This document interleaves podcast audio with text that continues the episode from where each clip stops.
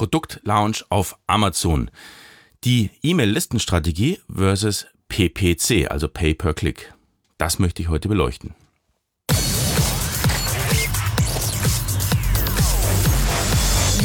is Brandon Brand building, marketing and creative campaigns.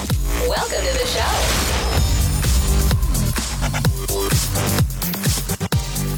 Ja, es ist etwas ruhig geworden im Podcast. Das hat äh, einige Gründe gehabt und zwar war ich sehr, sehr viel als Speaker unterwegs auf Konferenzen. Aber wie ich auch immer wieder sagte in meinen Talks, ich habe eigentlich kein Businessmodell dahinter. Deswegen ähm, macht es auch wenig Sinn, äh, so Vollgas zu geben. Äh, ich habe einen ein Brandbuilding-Kurs eigentlich abgeschlossen. Ähm, damals die 10 Folgen Podcast. Das war von vornherein geplant auf 10 Folgen. Und damit endete eigentlich auch so ziemlich diese Reihe. Äh, die sind immer noch live online, als auch auf Video auf der brandonaut.de Seite. äh, kannst du dir anschauen, ist ähm, meines Erachtens immer noch sehr, sehr äh, guter Content und äh, auch evergreen sozusagen. Allerdings ähm, hatte ich jetzt keinen Sinn darin gesehen, dauernd zu podcasten. Nur es macht doch wieder Sinn, weil so viele Themen gekommen sind und auch wieder der Wunsch von vielen zu sagen, hey, bring doch mal wieder was. Und jetzt dachte ich mir, ich habe ein paar Sachen aufgeschrieben und äh, ich möchte wieder ein paar Podcasts machen. Und vor allen Dingen zu Learnings und Themen, die sich jetzt angesammelt haben, einfach in der letzten Zeit. Und ähm, da gibt es doch einiges zu erzählen. Vor allen Dingen ähm, diese eine Geschichte jetzt, die hatte ich auch als Talk in etwa so auf der AMZ Care äh, von Patrick Kriebel. Äh, diese Konferenz, äh, ein, eine wunderbare Konferenz und da waren auch äh, tolle Leute am Start und da durfte ich auch sprechen und habe hier mein, meine kleine Case Study vorgestellt. Die habe ich jetzt noch mal ein bisschen ausgeweitet, denn die war damals noch nicht ganz fertig, die Case Study. Und zwar ging es darum, dass ich jetzt mehrere Produkte gelauncht habe auf Amazon.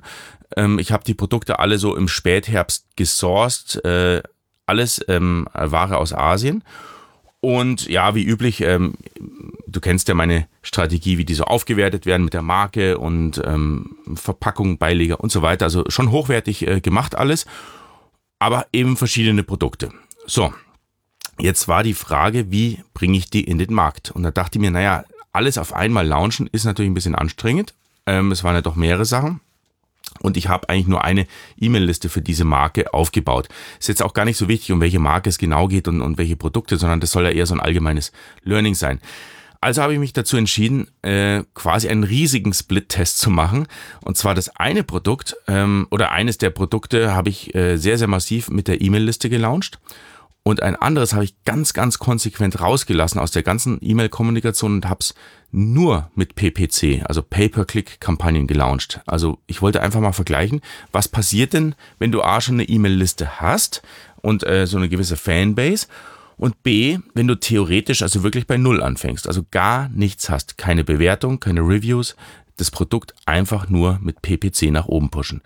Ja, und ähm, hier sind jetzt so meine Learnings aus genau diesem Test, ähm, was durchaus recht interessant ist meines Erachtens. Und zwar, ich äh, äh, genau, wichtig ist vielleicht noch zu sagen, welche Art von Produkten waren das. Also die, äh, es waren, wie gesagt, mehrere, ich hänge es jetzt an zwei Beispielen auf, aber so diese zwei großen Hauptprodukte, äh, die waren alle im Preisbereich von Mitte 10 Euro, also 15 Euro bis 22 Euro. Also wir reden jetzt nicht über irgendwie äh, sehr teure Produkte. Es ist fast eher im sehr günstigen Bereich, aber auch nicht unter 10 Euro. Also unter 10 Euro würde ich eh kein Produkt eigentlich anfassen. Das ist ein bisschen schwierig, da überhaupt die Kosten reinzukriegen. Also ab 15 Euro würde ich sagen, geht's langsam los und 22 Euro ist dann eine ganz, ganz nette Preisrange.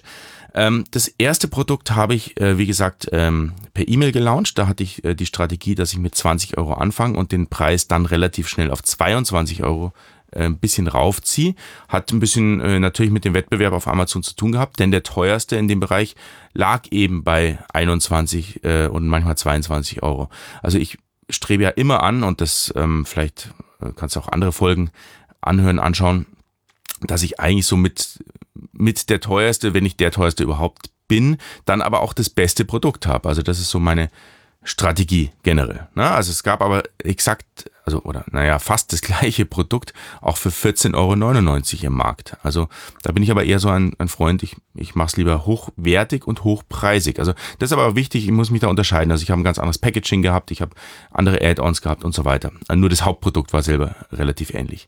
Gut, ähm, das heißt, ich habe dann E-Mails äh, abgefeuert und das Wichtige ist, wenn ich eine äh, Liste habe, also wenn sie jetzt nicht zu klein ist, also bei, bei 200, 300 E-Mail-Empfängern macht es keinen Sinn, aber wenn ich jetzt eine Liste habe, die ein paar tausend E-Mail-Empfänger groß ist, dann macht es meines Erachtens keinen Sinn, die alle am gleichen Tag auf Amazon drauf zu jagen. Na, dann sagt ja der Algorithmus nur, ups, was war denn da? Und am nächsten Tag ist die Welle wieder vorbei. Also das bringt relativ wenig. Äh, das hat früher mal funktioniert, also so vor, ja, ich würde mal sagen, zwei, drei, vier Jahren. Da konnte man relativ schnell sogar so ein Bestseller-Batch bekommen, oder Batch gab es damals noch gar nicht, aber Bestseller Nummer eins werden ähm, in so einer Kategorie. Und er klebte dann auch da oben, wenn die Sales so halbwegs gestimmt haben danach. Also das, das hat man wirklich an einem Tag raufpushen können. Das war auch sogar eine Strategie, die empfohlen wurde damals. Das funktioniert aber nicht mehr so gut. Und das ist auch klar. Also Amazon möchte das gar nicht, dass so, so schnelle Eintagsfliegen quasi äh, in die Top 10 kommen und da oben bleiben, sondern äh, wirklich mittel- bis langfristige Produktverkäufe sollen generiert werden, ein stabiles Business und der Kunde soll ja auch das beste Produkt bekommen, wenn er etwas sucht. Und da macht es keinen Sinn, jemand, der gestern gelauncht hat und nur durch viel Traffic da nach oben geschossen ist, den quasi organisch anzubieten. So, also lange Rede, kurzer Sinn, was mache ich? Äh, ich verteile diese E-Mails ähm, auf mehrere Tage. In dem Fall habe ich sie auf acht Tage verteilt. Wie man das technisch macht, habe ich auch eine Podcast-Folge dazu. Ähm, die heißt, ähm, die heißt echte Rezensionen auf Amazon. Irgendwas in der Richtung. Ähm, da erzähle ich ganz genau im, im zweiten Teil, wie ich, wie ich so eine so ein E-Mail-Funnel quasi verteile, dass ich nicht alle an einem Tag rausschicke. Also rein technisch gesehen, wenn du daran Interesse hast. Aber egal wie, ähm, ich habe es quasi verteilt auf acht Tage. Und dann habe ich eine zweite Reminder-E-Mail rausgeschickt, je nachdem, ob derjenige geklickt hat oder nicht, ungefähr drei, vier, fünf Tage später, ähm, je nach Tageszeit, Uhrzeit, Wochentag und so weiter, weil ich habe zum Beispiel immer die besten Verkäufe am Sonntag und Montag. Das ist jetzt je nach Produktkategorie unterschiedlich. Deswegen probiere ich, wenn ich dann nochmal Reminder schicke, dann zum Beispiel bis zu einem Sonntag zu warten. Ja, also so mal zur allgemeinen Strategie. Ich habe das dann optimiert. Ähm, ich habe wirklich die E-Mails A, B getestet. Und das ist das Schöne, wenn du deinen E-Mail-Verteiler aufsplittest auf mehrere Tage, kannst du am ersten Tag zum Beispiel in der, in der ersten E-Mail, die du rausschickst, zwei verschiedene Versionen rausschicken. Und dann siehst du bereits nach einem Tag, ui, die eine klickt mehr als die andere. In dem Fall war es auch so, und zwar mit extremen Unterschieden. Also ich habe eine, ich habe nur das Bild getauscht, der Text war der gleiche und die eine E-Mail hat 24% Klickrate gehabt, was, also was unglaublich hoch ist, ganz ehrlich. Also das ist eh, also naja, das ist so der Kern des Brandbuildings. Ne? Also du probierst natürlich schon Leute ranzuziehen, die, die wirklich ähm, deine Marke mögen, lieben und dann auch gerne draufklicken. Ne? Also das heißt, die eine E-Mail hatte 24% und die andere hatte nur 12%. Also die Hälfte der Klickrate. Das ist so unglaublich, äh, der Unterschied nur anhand des Bildes dass es sich wirklich lohnt, hier Split-Tests zu machen.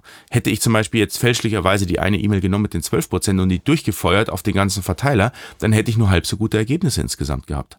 So wusste ich nach einem Tag bereits, nach einem Achtel der, der Newsletter-Empfänger, dass ich die andere E-Mail nehme, die 24% klickt.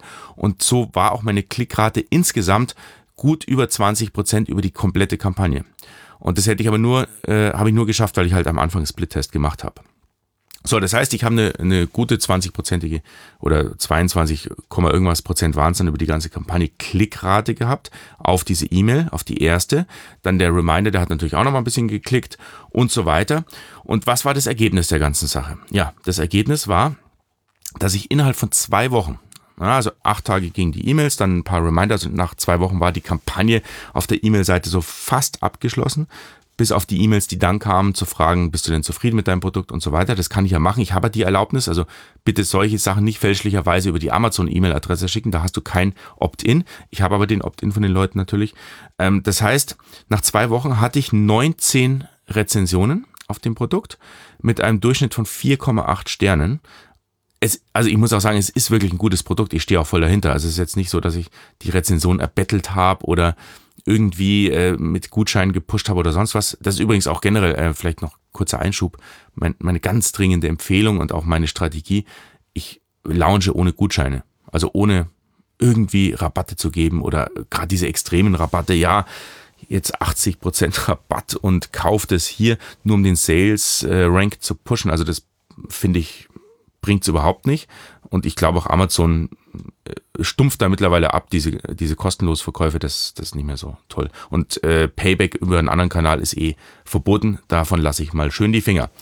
Genau, äh, das nur so als äh, Einschub nebenbei. Das heißt aber, ich hatte 19 äh, Bewertungen, Rezensionen, die alle natürlich das Produkt zum echten Originalpreis gekauft haben.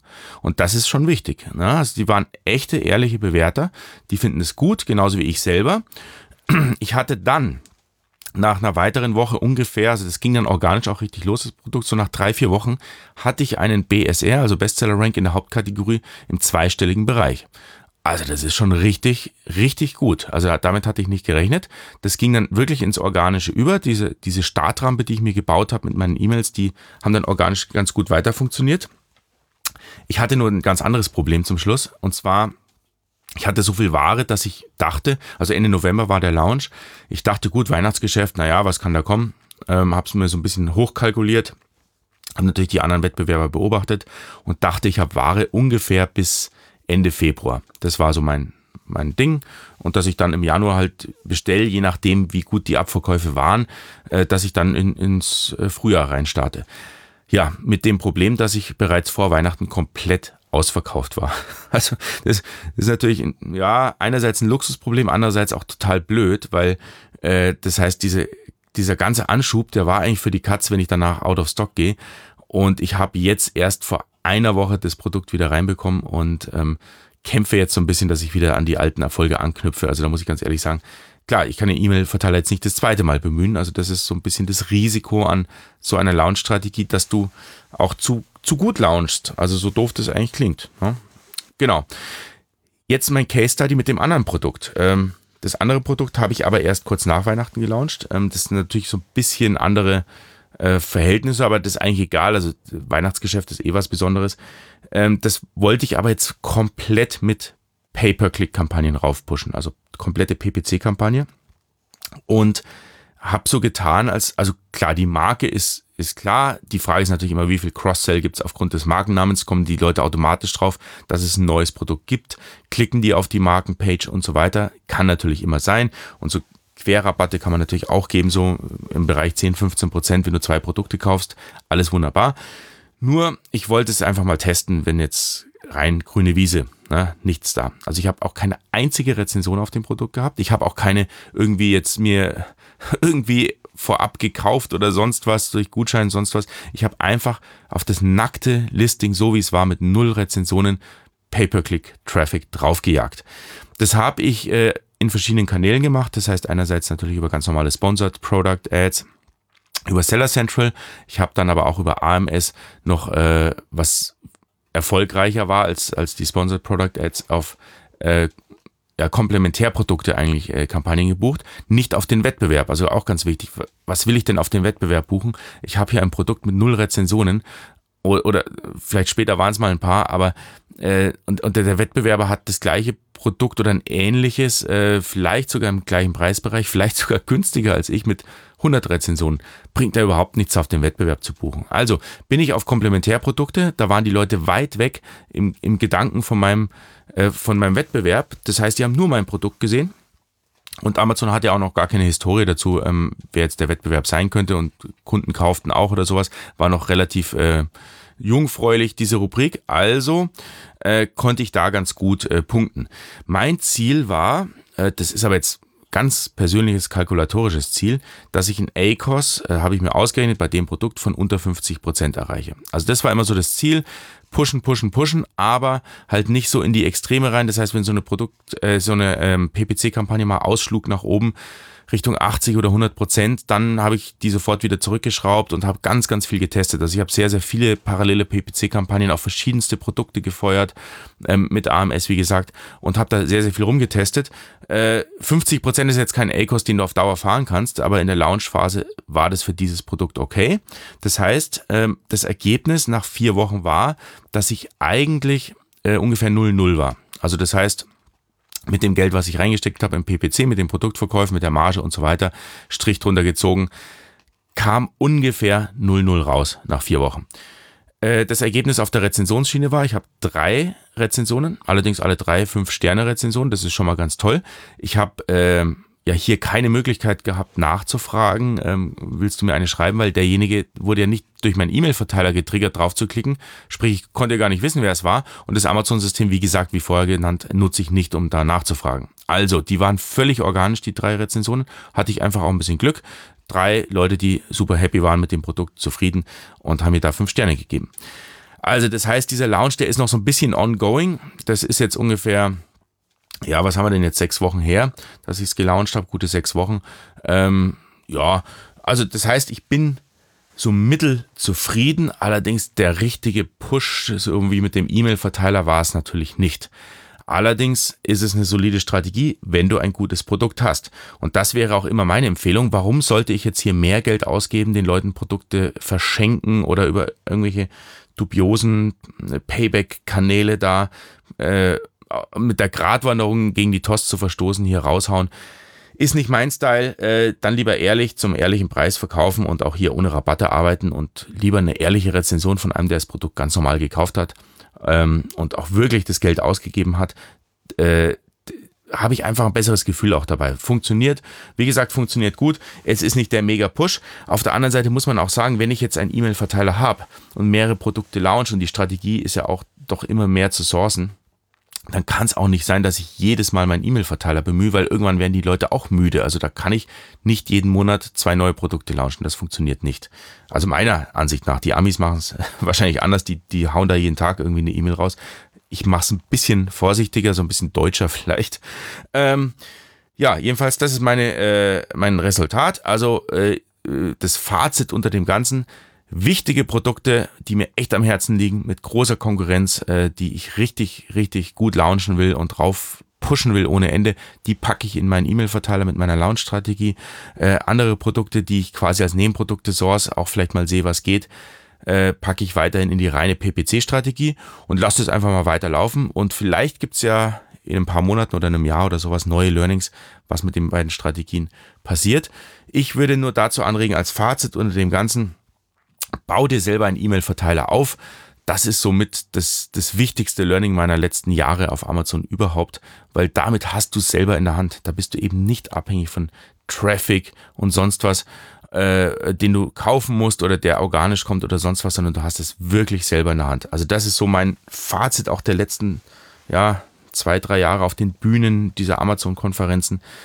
Äh, Brandbuilding A, ganz wichtig und äh, das gepusht durch einen E-Mail-Verteiler. Das ist somit die, hat sich rausgestellt für mich als die zentrale Strategie schlechthin.